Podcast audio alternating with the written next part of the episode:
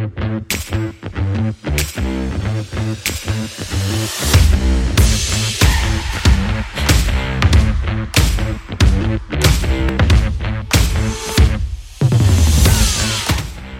y bienvenida al podcast Toma las riendas. Yo soy Beatriz Blumen y te invito a acompañarme en este podcast para elevar tu vida, mejorar tu gestión emocional y tus relaciones.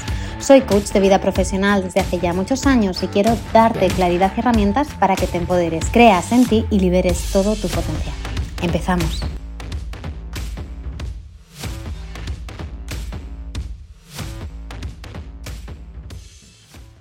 Hola, hola, hola, bienvenida, bienvenido de nuevo a este podcast. Toma las riendas, yo soy Beatriz Plumen, soy Bea y estoy muy feliz de tenerte al otro lado. Gracias a todos los que habéis mandado mensajitos, habéis puesto estrellitas, de nuevo os lo seguiré diciendo en todos los episodios, mil millones de gracias y si todavía no lo has hecho y estás disfrutando el contenido te agradeceré infinito que vayas y le dediques un minuto a ponerle estrellitas, a dejar un comentario, incluso a comentar en redes sociales o compartirlo porque me ayudas a llegar a más gente y hacer que el proyecto crezca que esto si te está viniendo bien puede ayudar a más gente. Hoy vamos a hablar de un tema que saqué en redes sociales hace un par de semanas sobre un vídeo de una psicóloga, ¿vale? Ella decía que le habían preguntado en redes sociales, le había llegado un mensaje directo preguntando que, bueno, pues que ella no se sentía o la persona no se sentía ya atraída hacia su pareja porque había engordado, ¿no? Y que sí tenía derecho a decírselo, pues sí se lo podía decir. Ella le decía que obviamente no tenía derecho a opinar del resto del cuerpo de otras personas, ya sea esa persona tu pareja, tu madre, tu hermana, tu hija, tu vecina, bueno, vecina, vecino, ¿vale? O sea, femenino o masculino. Y hacía un comentario muy gracioso. Decía, claro, es como que te compras algo, ¿no? Lo usas y de repente cambia y dices, ¡ah! Que me devuelvan el dinero. ¿No? Y es que muchas veces en relaciones parece que todo va a mantenerse igual. Y justo hablábamos la semana pasada de, de la importancia, ¿no? De crear vínculos sanos, de tener relaciones sanas y de tener claro cuáles son los valores que sustentan esa relación. Cuando para mí un valor principal es la belleza, ¿vale? Voy a tratar de pues estar bella o bello, ¿no? Voy a buscar encontrar que el otro me encuentre bella o bello. Yo reconozco que para mí esto ha sido un, un, tema tabú o un problema, comillas, por varios motivos. Uno, porque, como ya os he comentado varias veces, es algo que no oculto. Yo pasé una etapa demasiado larga de mi vida, yo creo, eh, conviviendo con la bulimia, que es una enfermedad, es un trastorno de alimentación en el cual, uno, tú ves que siempre estás, comillas, más gorda de lo que deberías, no tienes aceptación por tu cuerpo, no tienes aceptación por quién eres, crees que te crea mucha ansiedad, ¿no? Los cambios físicos o que el otro pueda percibirte tipo de una corporalidad X, ¿vale? Luego, por otro lado, claro, hay un problema de fondo que es autoestima tú te ves distorsionada, ¿no? La autoimagen que tienes de ti es distorsionada y también el autoconcepto, o sea, la idea que tienes de ti misma, el cómo te percibes, dónde percibes tu valor. Y es, es, interesante entender que ya sea que hayas convivido con un trastorno de alimentación o no lo hayas hecho, o que a día de hoy todavía tengas, comillas, problemas o luchas con los vaqueros o con tu alimentación o con tu peso, Claro, es interesante entender dónde ponemos el valor, ¿no? Y dónde y cómo nos, nos, presentamos a los demás. Cuando yo reconozco, para que reáis un poco, cuando he estado soltera y he tenido citas, creo que más antes, ¿no? Pero incluso con Kike me ha pasado al principio. Yo en las primeras citas nunca voy muy guapa. Es decir, sí, me arreglo, me pongo mona, pero no me pongo muy guapa. Me pongo pues medio normal. ¿Por qué? Porque me, una parte de mí tiene pavor a que el otro quiera estar conmigo solo por que soy guapa o porque, comillas, estoy buena o porque soy atractiva, ¿no? ¿Por qué? Porque durante esa etapa de, bulimia, esa etapa de, bueno, pues de convivir con este trastorno de alimentación, ¿no? Con esta relación incómoda con la comida, desarrollé ese, esa necesidad de belleza, ¿no? O sea, yo ponía cierta parte de mi valor como persona en estar bella, ¿no? Es algo que aprendí en casa, pues está bien, pues bueno, pues todos aprendemos cosas. Claro, llega un momento que te das cuenta y dices, ostras, es que yo no quiero que me quieran porque soy guapa, yo quiero que me quieran porque se mueren de la risa conmigo, ¿no? Porque creen que soy la leche, porque les doy paz, porque nos lo pasamos bien, porque mm, les gusta mi opinión, porque podemos hablar de todo, porque X, ¿vale? Rellena el blanco. Cada uno de nosotros tenemos el foco, ponemos el, el, foco de lo importante, ¿no? De lo que es más importante en diferentes áreas. Hay para quien la belleza del otro o de la propia persona es muy, muy importante. Pero claro, tenemos que tener en cuenta una cosa, y es que si nuestro valor está en ser bellas o ser bellos, quiere decir que ese valor ¿no? Se va a ir con el tiempo porque es un valor que desaparece. No quiero decir que con 50 años o con 80 años no puedas ser bella o no puedas ser bello, pero obviamente no tienes la misma belleza o el mismo concepto de belleza que la sociedad entiende que cuando tienes 25 o 35. ¿Por qué? Porque la piel cambia, el cuerpo cambia y los cánones de belleza han ido cambiando, han ido evolucionando a lo largo del tiempo.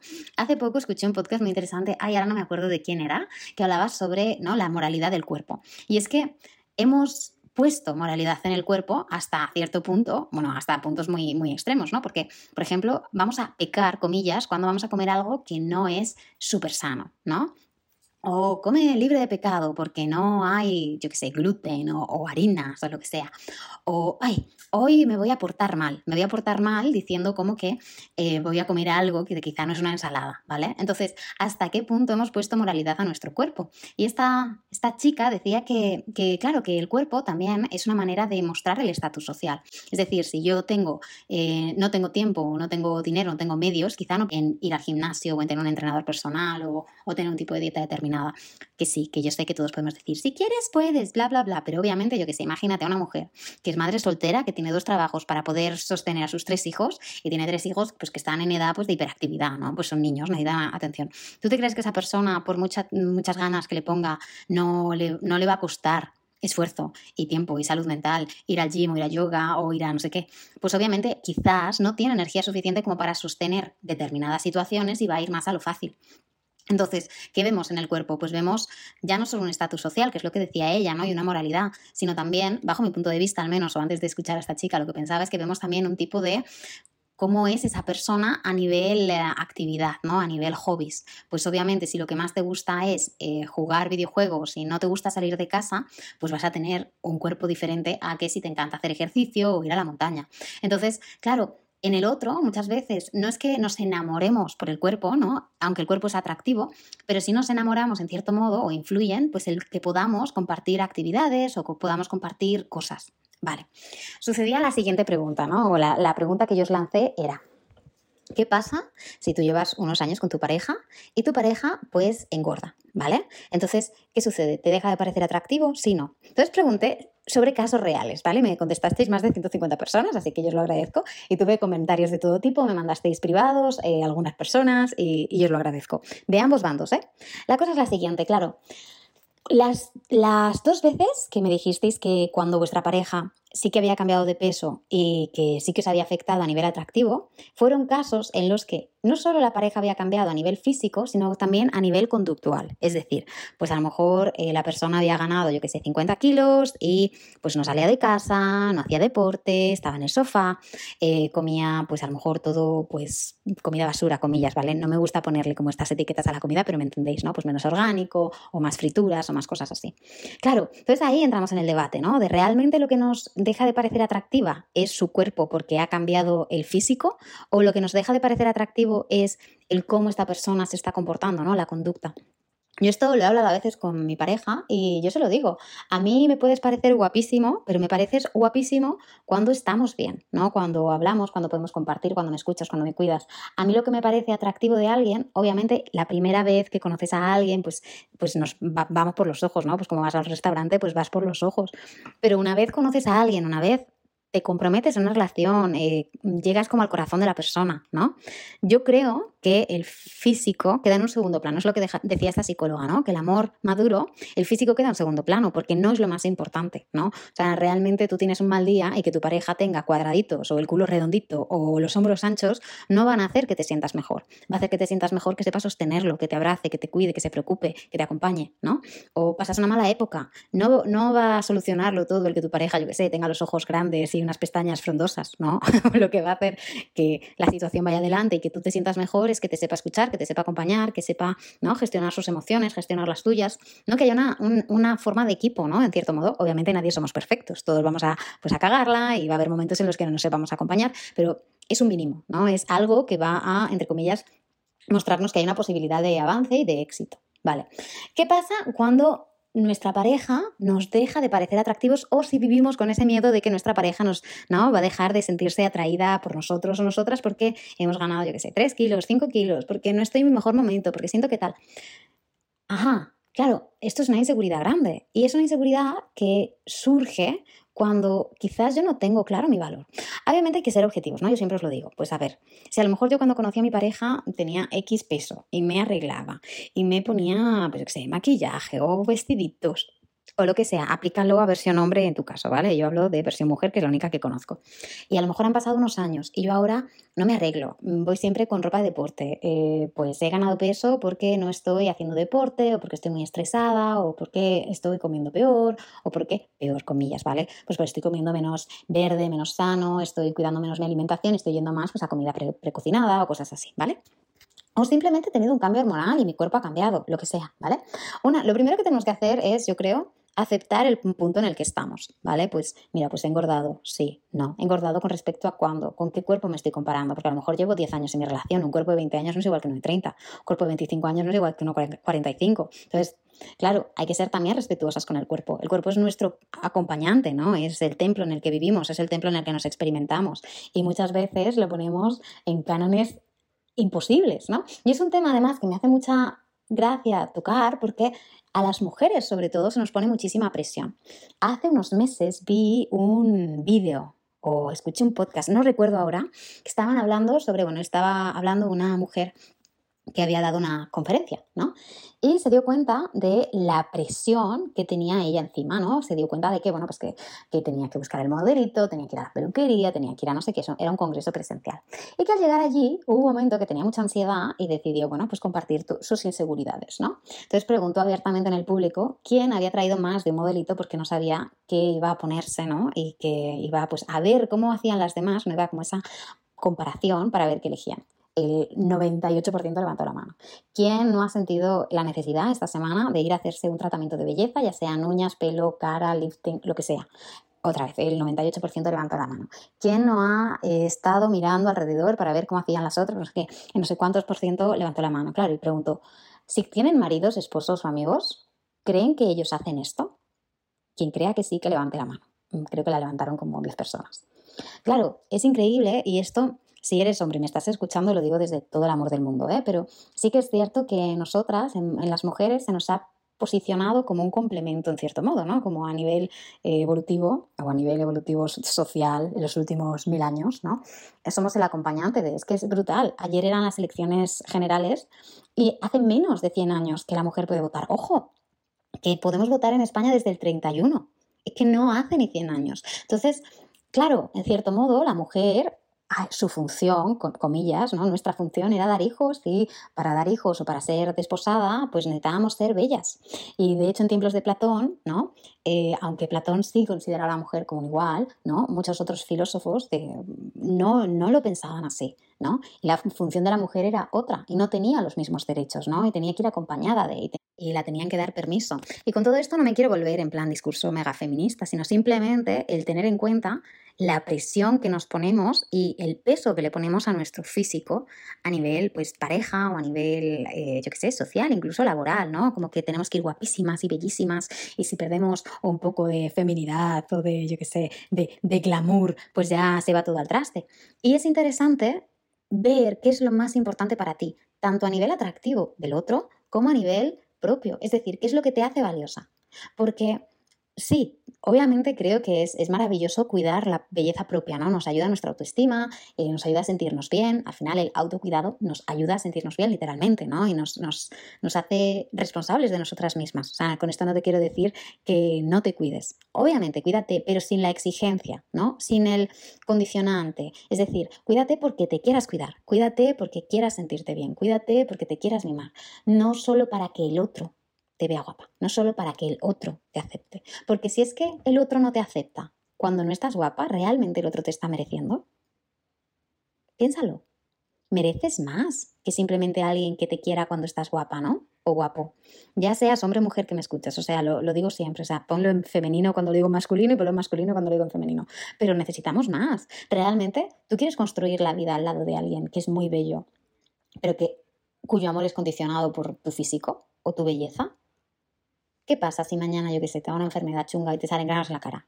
O si mm, pasa un accidente y, o tu cuerpo cambia o tienes un problema hormonal o pasas por una enfermedad y ganas o pierdes peso. Ah, no, lo siento, es que como tu cuerpo ha cambiado, pues ya no te quiero. pero nos estamos enamorando de los cuerpos, nos estamos enamorando de lo que hay dentro de los cuerpos. ¿no? Cuando un amor es tan superficial, es frágil, porque realmente el valor de la belleza es efímero. ¿no? La belleza, uno, cambia porque no es algo que se mantenga siempre igual, ¿no? Y dos, los gustos cambian, porque nosotros cambios, es que lo, digo muchas veces, ¿no? Pero la única constante en la vida es el cambio. Estamos todo el rato transformándonos. Y según donde elijamos poner el foco, según el tipo de vida que elijamos llevar, nos vamos a transformar más o menos, o nos vamos a transformar hacia puntos más diferentes o hacia puntos más tal.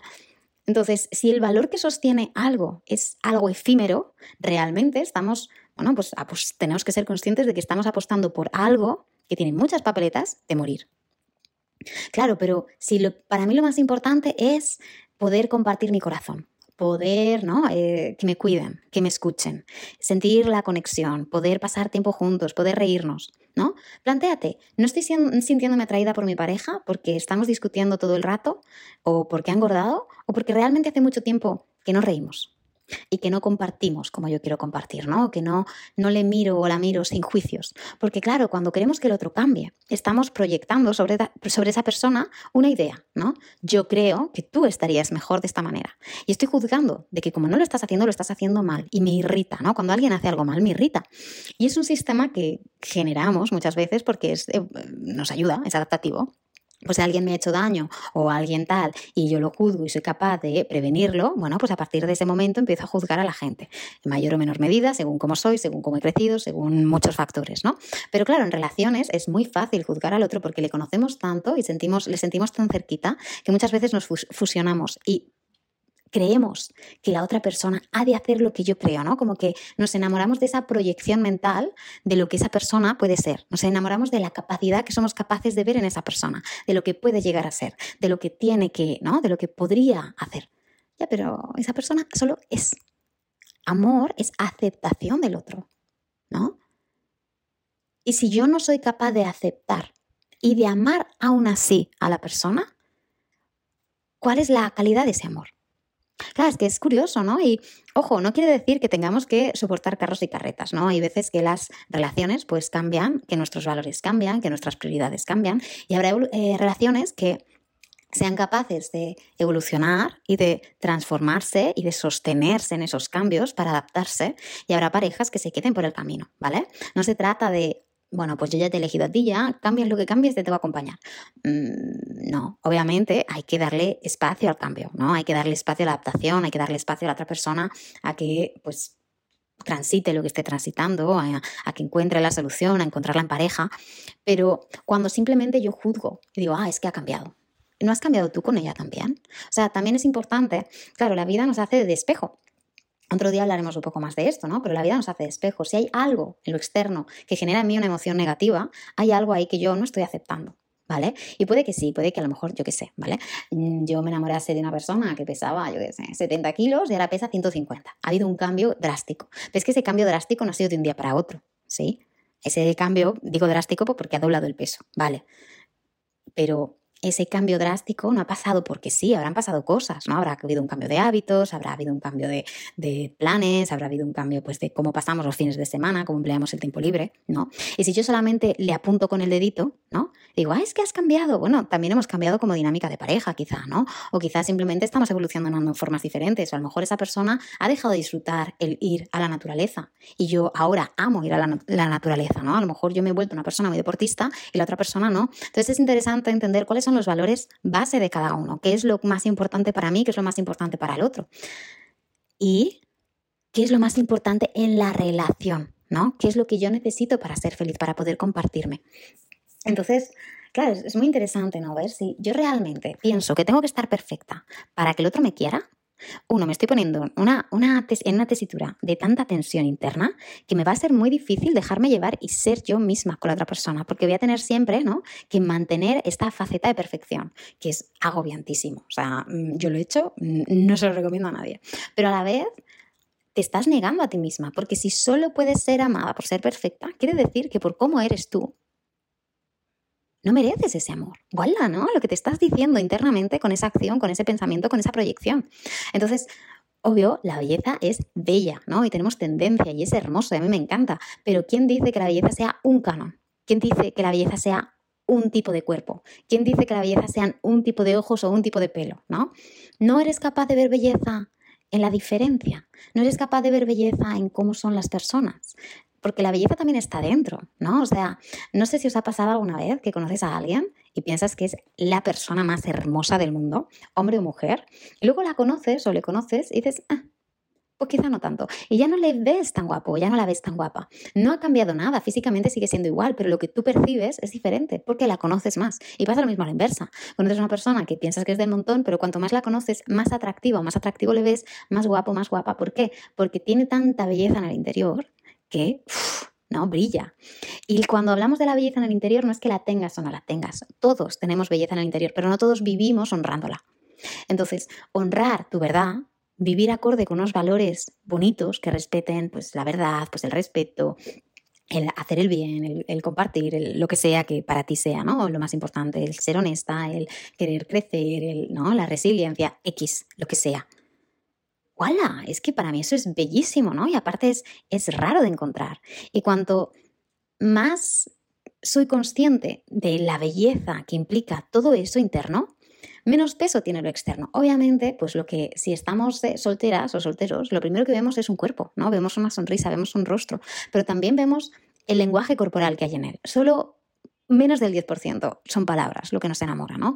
O lo que vemos cuando, lo que nos comunica cuando hablamos con alguien. Nos hablan los gestos del rostro, nos habla el, lenguaje corporal, nos habla pues esa confianza, nos habla esa, esa cercanía, nos habla esa verdad, ¿no? La, la honestidad yo creo que brilla a través del corazón, la positividad, el no sé qué. Cada uno obviamente tenemos pues nuestro propia, nuestra propia tendencia, nuestra propia ideología de qué es lo más atractivo del mundo y es fantástico porque todos somos diferentes y ahí también hay belleza, pero sí es importante, ¿no? Reflexionar un poco en ¿Dónde estoy poniendo yo mi valor si no me siento merecedora de amor o merecedor de amor por no ser perfecto o por no ser ¿no? La, típica tía o el típico tío que sale en un anuncio de la tele? Que sí, que estamos muy bombardeados, que sí, que se nos mete además más en verano en la, mierda esta de eh, la cultura de la dieta, que mm, vamos a tirar por la basura. Pero también tenemos espacios y tenemos mucha, mucha, mucho material para educarnos y para aprender a transformar esa mirada, ¿no? También pues hay psicólogos, hay coaches, hay terapeutas que te pueden acompañar. Yo aquí estaré encantada de hacerlo y de que fortalezas esa autoestima y ese autovalor que tienes. En definitiva, amiga, amigo, si alguien te quiere solo por tu físico o te deja de querer por tu físico, realmente no te está queriendo, ¿vale? Si tú solamente quieres a alguien por el físico o dejas de querer a alguien por el físico, mm, planteate que a lo mejor no estás queriendo a esa persona de corazón, no estás aceptando cómo es, qué hay en su interior, quizá hay una diferencia de valores, quizá no tienes tanto autoconocimiento, ¿no? Como para decir, pues es esto, es esto otro. Y lo que eres capaz de observar es que pues el atractivo ha mermado, ¿no? O que ya no sientes esa conexión que tenías antes.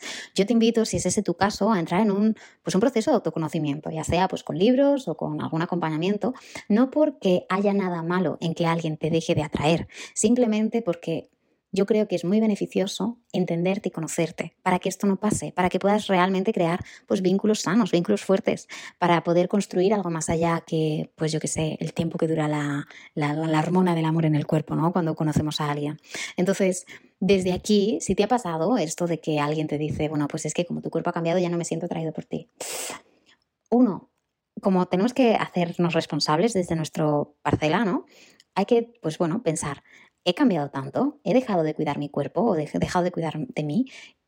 ¿Dónde estaba poniendo mi valor? ¿Cómo me he mostrado con esta persona desde el principio? ¿He sido yo misma o yo mismo? ¿O he pretendido ser de una manera diferente? Y también, ¿yo me siento valiosa a pesar de que mi cuerpo ha cambiado como dice esa persona o como yo soy capaz de ver? ¿Dónde está mi valor? ¿Realmente mi valor está en el cuerpo o mi valor está en otras cosas? ¿Quiero pasar mi vida acompañada por alguien que no es capaz de ver esas otras cosas o que a pesar de verlas para esa persona sigue siendo más importante una cosa diferente? No sé, son preguntas, son reflexiones que os invito a haceros porque, ojo, las relaciones al final, cuanto más avanzamos en la vida, más tiempo pasamos con nuestras parejas, ¿no? Y el cómo ellas nos ven nos ayuda también a crear un autoconcepto y crear pues una autoimagen determinada. Si yo solo encuentro críticas en casa, o en, la compañía de mi pareja, pues va a ser mucho más difícil que ese autoconcepto, que esa autoimagen sean sanas y positivas, ¿no?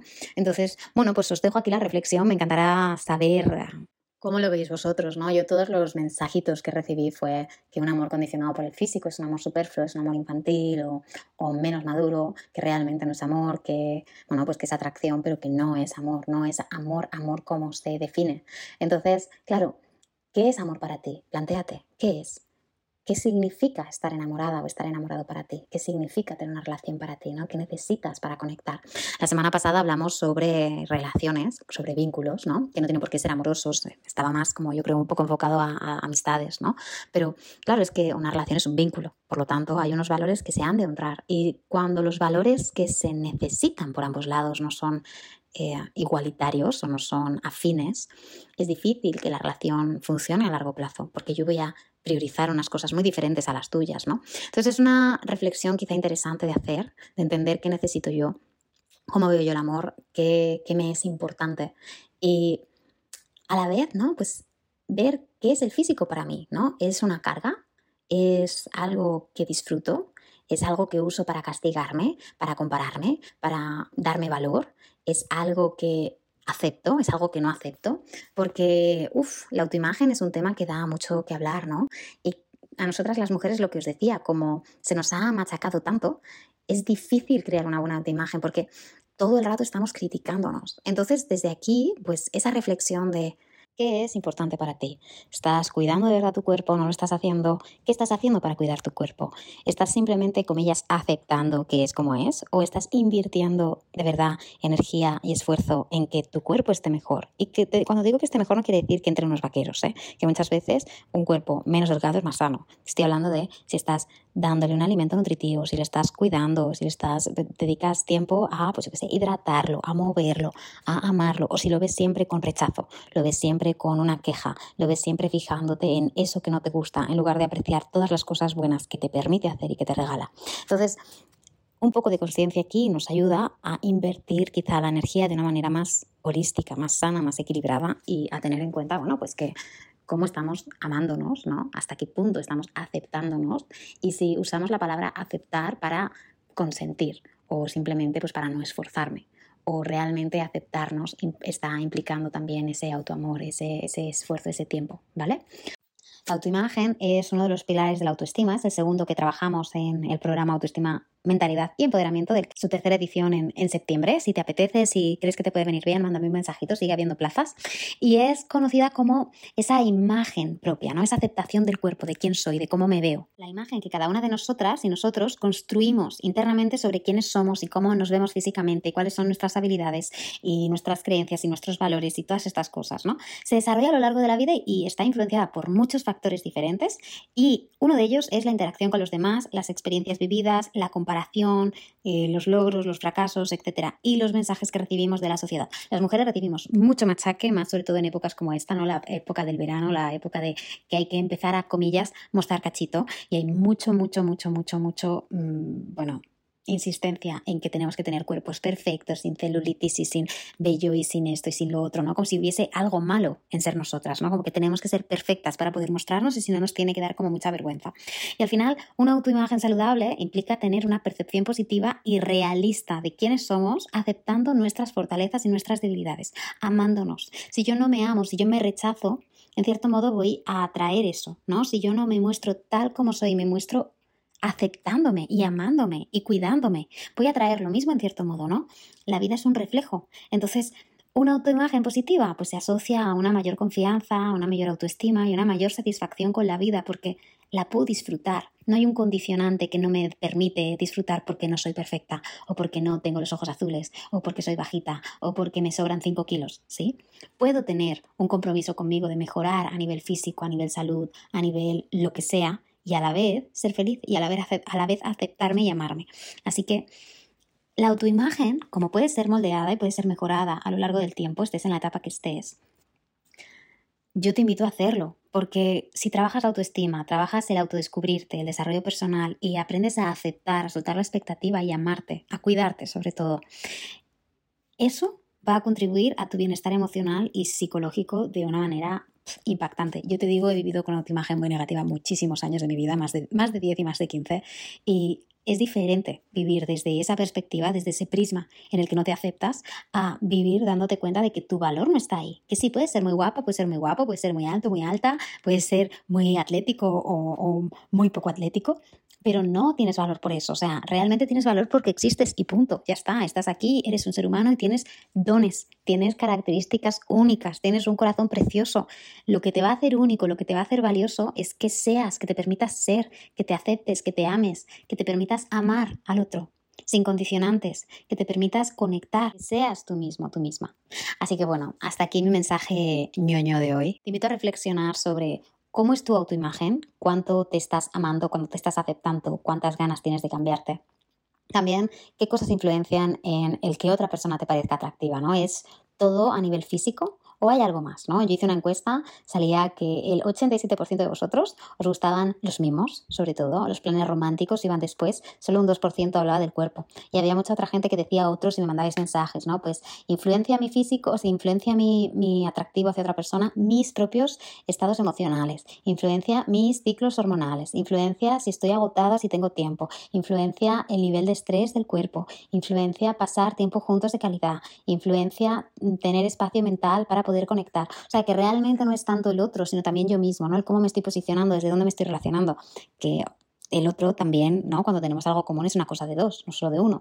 Pero también está bien salir de todo es culpa del otro, ¿no? Y, y, ser responsables de lo propio. Una vez te responsabilizas de lo propio, pues lo común es lo común y ya está, y se puede hablar.